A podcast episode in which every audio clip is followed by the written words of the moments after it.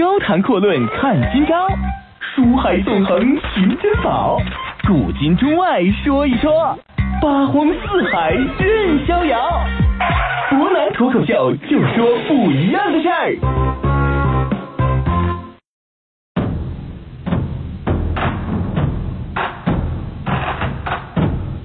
听众朋友，大家晚上好，欢迎您收听今天的湖南脱口秀。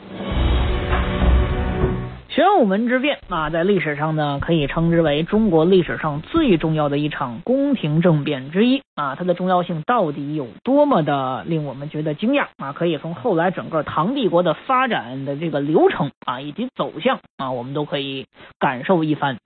其实，在此之前呢，我们说李世民呢，确实机会很少，而且呢，他逐渐的发现自己的这个形势呢是越来越不妙。但是呢，有一句老话啊，叫什么呢？叫做说世界上没有绝对的事啊，未来呢你是难以预知的。毕竟我们说，在李世民啊发现自己逐步陷入绝境当中，他也明白另外一层道理，叫天无绝人之路啊。有些时候呢，他只要仔细观察，自己大哥还真就是有毛病。李世民被李渊、李建成、李元吉几个人呢合伙整了半年多之后，总算是找到了一个让自己翻身的机会。根据他手下的线人上报，说这个李建成啊，从燕王罗毅的幽州呢，私自往京城调动了三百名的精锐巨装甲骑，说白了就是重装骑兵。他以这些部队呢来充实自己的私人武装。要知道呢，在唐帝国，尤其是初唐的时期啊，属于太子的武装部队呢，为所谓的东宫六帅，每帅下边大约有三到五个府，每府呢大约是一千人。也就是说，当时作为太子的李建成，最多能调动两万到三万人左右的这么一个部队。除此之外呢，前面我们还提的啊，李渊呢对儿子们的溺爱啊，隶属于李建成的私人武装大约还有两千多人左右。但是呢，你要知道一点啊，这些只不过是太子名义上拥有的军权啊。你调动那两千人没有问题，那属于你的私人武装，军饷、粮食都是你自己出的，没毛病。但是另外那三万来人啊，这属于国家的部队。按照唐初律法规定啊，只要调动十人以上的部队，那就得有皇帝亲自的批准。增发啊，十人以上，九十九人以下徒一年。满百人徒一百半年，百人就每多一百人加一等，七百人以上留三千里，千人绞刑。就是说，你擅自发十人以上、九十九人以下的呢，你就要做这个长工啊，留徒一年。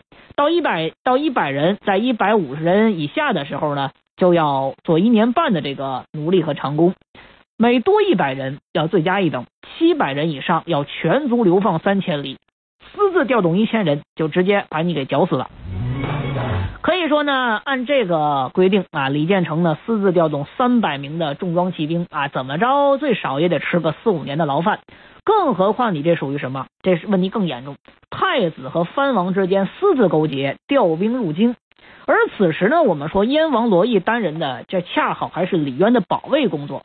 这种事儿如果说串联在一起，就不已经是简单所谓私自调兵的问题了。直接给你扣一个谋反的帽子都没有任何毛病。可以说，李世民在得到这一消息之后吧，大喜过望啊！他知道自己的机会终于是来了。不过呢，他倒没着急自己出手，而是呢找了一个不知名的小人物啊，告发了太子李建成。他觉得这一次可算是终于要翻盘了。李建成好歹会受到重罚，他爹呢也会重新审视一下自己。李世民呢很急切的等待着消息的到来。但是还是那句话，有些时候这个事儿啊，你不能按照常理去推断啊，出人意料。李渊呢，在知道此事之后呢，表现的很生气啊，多生气，只不过是把这个李建成叫过去痛骂一顿而已啊。但是呢，倒了霉的是谁？倒霉的是前去调兵的太子右虞侯啊，帅可达志。这哥们儿呢，我们说直接被流放到西周，这是在今年的四川西昌一带啊。然后呢，流放到那儿干嘛？看卫星去了。我们都知道西昌是卫星发射基地。然后这事儿就再也没有然后了。这李世民琢磨不明白了呀。比起自己之前所谓的刺田呐、杜如晦打架被打呀，这都可以属于标标准准的重罪呀。自己挨的骂不是一天两天，而且这言语之中还有着其他意思。但是呢，我们说相比之下啊。这个李建成他大哥犯这事儿呢，比他严重不止十倍。可是这位法官李渊大人呢，却给出了一个截然相反的判决，不但没有把李建成明升暗降啊，更没有把李建成踢出皇宫的意思。这个李世民就琢磨不明白了，这叫什么世道啊？啊，他很不甘心，但是呢，对这种情况又无可奈何。不过要说这事儿没有影响，也不完全是啊。最起码这事儿呢，给了李渊这老头一个提醒，说你这个长子李建成啊，也不老实。更重要的是呢，我们说李建成这个时候也开始产生了一个错觉，他父亲的心太软，或者最起码这事儿放到他身上，他父亲的心就会变得很软很软。我们说这人呢，一旦判断失误之后，就容易闹出各种毛病和问题啊。这时间呢，大约也就过了几十天之后，李建成呢又犯了一个比调兵毛病更大的问题。公元六百二十四年农历六月三号啊，这农历啊，放到今天的这个我们所过的公历，大约就是七八月份啊。这正是长安城里边热浪滚滚、烧烤模式开启的时候。李渊呢有什么毛病？有高血压这毛病啊，这血压窜得更快。要知道高血压呢，这是唐皇室著名的一个遗传病。于是呢，这个李渊就带着李世民和李元吉跑到长安以北多一百公里的这么一个地方，叫仁治宫啊避暑去了。让李建成呢留守京城，继续享受着高温和桑拿。可是呢，我们说这安稳日子还没过两天啊，这李渊呢这个血压还没降下来多少，突然就瞬间飙升了。公元六百二十四年的这一天啊，也就是说过去二十多天之后，六月二十三号，仁治宫里边呢突然就来了两个人。都是谁啊？这是李建成手下的狼将啊，一个呢叫尔朱焕，一个呢是校尉乔公山。哥俩呢狂跑了一百多里地，就带来了一个紧急情报。说什么情报？说太子谋反了，准备和庆州都督杨文千里里应外合，要发动这样一个兵变。我们说呢，什么意思啊？李建成呢，趁自己老子不在家啊，可以说呢，就让这两位心腹给另外一位心腹杨文干啊赠送了一些盔甲和武器。没想到呢，这两个货，所谓的心腹，刚考到滨州一带，就彻底反水了。这李渊一听啊，简直不敢相信自己的耳朵。就在他还在犹豫之际，啊，宁州人杜凤举也跑到仁治宫踢了李建成一脚。这两波证人到来，而且互相验证了。这李渊呢，就突然想起来，大约几十天之前，李建成这小子私自调兵入京的事儿。他琢磨来琢磨去，看来自己这个长子也是真是要反。于是呢，盛怒之下，他立马就下了三道命令。第一道啊，亲笔写了一封诏书，让李建成火速赶往仁治宫啊。第二个呢，令司农啊，我们说宇文颖火速赶到庆州，传召杨文干。第三个呢，就是先收拾收拾行李，最要紧的事赶紧跑路。这个人质宫啊，是在山沟里边。我们说李建成这败家子，要是真的打过来，他这五十八岁老高血压患者跑都没地方跑，直接让人给包饺子了。李建成收到诏书之后啊，顿时就吓出一身冷汗。看来呢，这个事情确实是有所败露。如果说这个时候我真的上人质宫了，那恐怕就凶多吉少。于是呢，他把自己手底下的将领全都召集过来啊，干了一件这个每逢重要事之前，我们国人最爱干的一件事，什么？就开会。我们说呢，这个会议之上啊，这个谋士们分为两派啊，一派呢叫弱智派，也可以叫鹰派啊。这帮人呢就以太子舍人徐世穆为首，劝告李建成占据京城，就此发兵造反。另外一个呢叫李治派啊，以詹氏主簿赵弘志为首，他们劝劝这个李氏李建成赶紧的跑到仁智宫去认错啊谢罪。李渊呢心软，尤其是对你，一定会饶你一命，没有什么太大问题。行业恢复。我们说呢，其实啊，饶是这个李建成糊涂啊，当然我们说不糊涂也干不出这两件糊涂事但是显然呢，他还是有点自知之明。他琢磨琢磨，自己是明显干不过这个辕门射鸟眼的老爹，再加上一战秦双王的自己二弟，所以说没办法之下呢，就只好带着十几个从人，还不能带多了，火急火燎跑不到人质宫了。这狂跑了半宿啊，你说巧也不巧，李建成呢恰好就遇到刚从人质宫里边逃窜出来的老爹。看到自己老爹已经被自己吓成这个鸟样了，这个李建成一下就瘫软了，立马从马上栽到地上，然后就使劲的磕头认错啊，那叫一个惨，好几次就差一点把自己给摔晕过去。史书上写叫奋身自治，己至于绝。可惜呢，我们说呀，李渊这一次生气了，真生气了啊！我们说你差点晕死过去，老子这个血压差点还被你给窜死呢啊！一见李建成磕的还真就是马上要断气了。李渊琢磨来琢磨去，这也不成啊，赶紧让人就把他给软禁到一顶帐篷里了。第二天一大早啊，算是回到了人质宫。我们说李建成这边啊，算是好不容易把自己亲爹给稳住的，可惜呢，这个杨文干那边还真就干出了点大事。六月二十四号，宇文颖到达庆州以后啊，也不知道他到底跟杨文干说点啥。这个杨文干呢，还真就直接造反了。六月二十六号，消息传到人质宫，李渊血压又飙升了啊！他赶紧把李世民这个大唐夜壶呢，就召到自己身边了。他就是怎么说呀？说这个杨文干这次造反呢，牵连着你哥呀，恐怕会有很多人响应，这局面不好收拾。你呢，最好能亲自走一趟。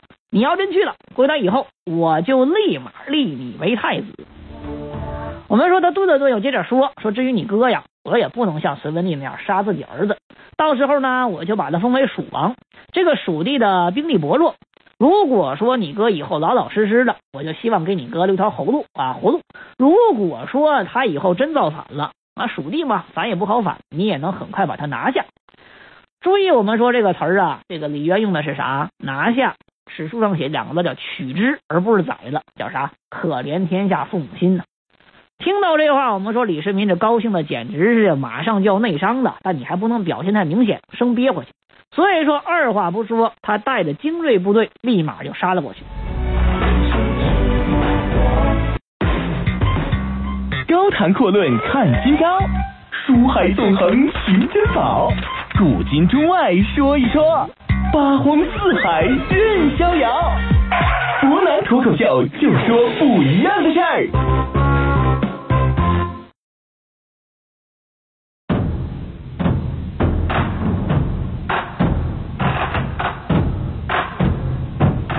我们还是那句老话啊，有些时候呢，你会觉得突然就喜从天降，这个喜事呢，令你觉得就特别开心，特别高兴。但有些时候，我们说这一些东西呀，没正经确定之后，那高兴的确实不能太早。比如说李世民这一次啊，李世民这高兴的简直就是简直要上天了啊！可以说呢，自己盼了几十年，盼星星盼月亮，终于把这机会这句话盼出来了。怎么说啊？七月一号呢，杨文干先是拿下了宁州，然后五号李世民就杀到宁州城下。杨文干这胆羽一看李世民来了，一箭也没放，直接撒开腿转头跑了。老杨呢一看这架势，转身跟着跑，不过没跑两步就被部下兵变给宰了，脑袋呢就被李世民带回了京城。可惜的是，我们说在李世民高高兴兴回到京城之后，却发现这天儿啊依然没变啊，还叫李建成。李建成呢被无罪释放了，他爹答应他所谓的太子之位，也就算是彻底没了。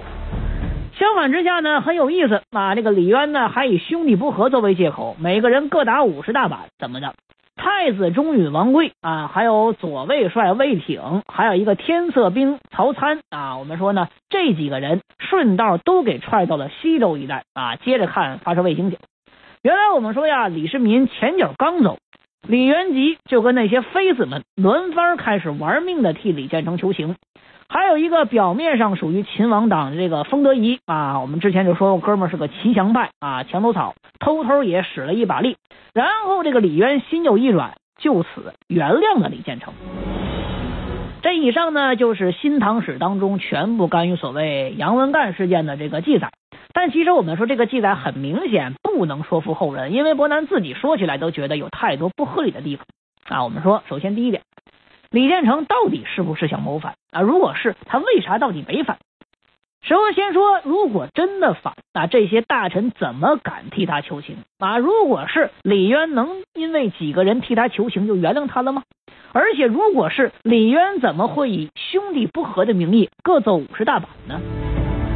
所以说呢，关于这件事儿啊，后人的第二种猜测，同样也是那个砸缸的司马光所写的《资治通鉴》里边记载的这样一个事实啊。这起事件实际上主谋并非是李建成，李建成是不是想谋反？他有这心思，没毛病，但是绝对不是现在真正的主谋，就是这个高高兴兴去评判，结果回来发现天儿没变的秦王李世民。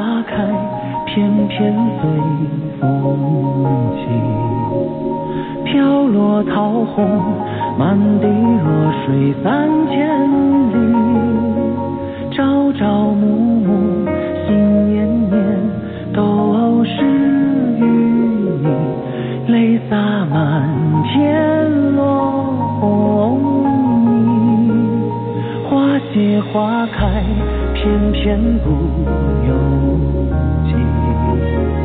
不堪风景，雨落芳心，归无期。